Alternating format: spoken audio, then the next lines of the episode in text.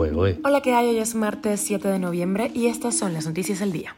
Esto es Cuba a Diario, el podcast de Diario de Cuba con las últimas noticias para los que se van conectando. Varios de los deportistas cubanos fugados en Chile consiguen apoyo legal para regularizar su situación. Estados Unidos va a cerrar el puente migratorio de los cubanos a través de Nicaragua. Te contamos algunos detalles. El presidente de China, Xi Jinping, dice que su país está listo para aumentar la coordinación estratégica con La Habana. La nueva ley de salud pública de Cuba no va a incluir la eutanasia, pero sí la exportación de médicos. El gobierno de Benjamin Netanyahu se resiste a los llamados de un alto al fuego por parte de políticos y organizaciones internacionales. Esto es Cuba a Diario, el podcast noticioso de Diario de Cuba. Varios de los siete deportistas cubanos que el sábado abandonaron la delegación de la isla en los Juegos Panamericanos clausurados el domingo en Santiago de Chile se pusieron en contacto con una importante asesoría legal chilena para regularizar su situación migratoria.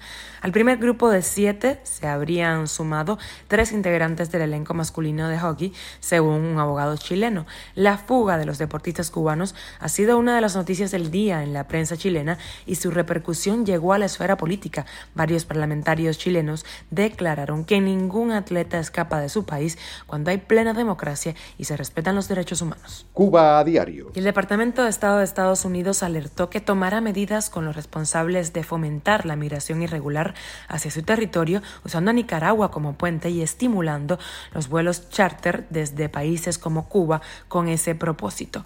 Los vuelos desde La Habana a Nicaragua a partir de la repentina exención de visado para los habitantes habitantes de la isla, que entró en vigor el 22 de noviembre de 2021, fueron el medio de salida para decenas de miles de cubanos que atravesaron Centroamérica desde ese punto hasta la frontera sur de Estados Unidos.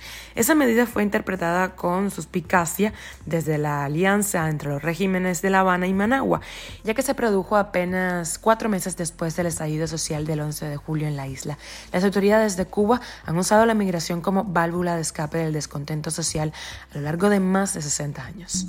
Y el presidente chino Xi Jinping se reunió el lunes en Pekín con el primer ministro cubano Manuel Marrero y allí el mandatario chino prometió apoyo para que el régimen de la isla resista, dijo, a las injerencias y al bloqueo externo y aseguró que China está lista para profundizar aún más la confianza política mutua, así como la coordinación estratégica con Cuba, que ha sido un fiel aliado en el desarrollo del socialismo, comentó.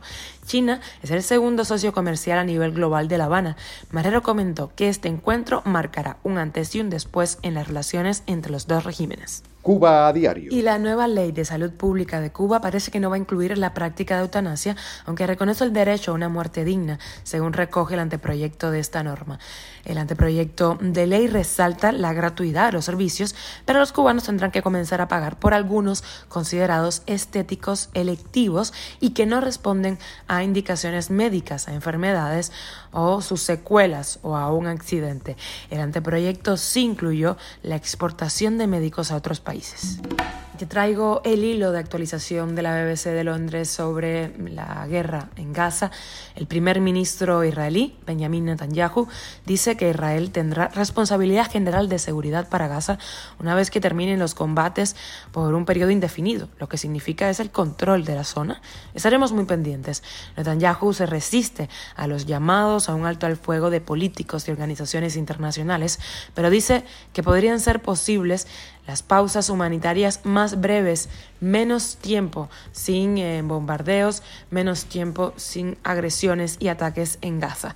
Se informaron explosiones en la ciudad sureña de Khan Younis. Son imágenes que muestran edificios destruidos, desgarradoras.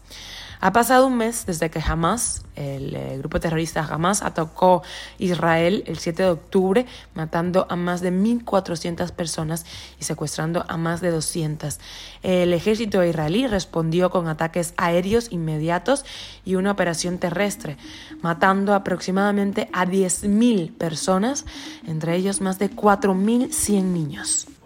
Esto es Cuba a Diario, el podcast noticioso de Diario de Cuba, dirigido por Wendy Lascano y producido por Raiza Fernández. Gracias por informarte en Cuba Diario. Te recuerdo que estamos contigo de lunes a viernes. Yo soy Wendy Lascano y te mando un beso enorme.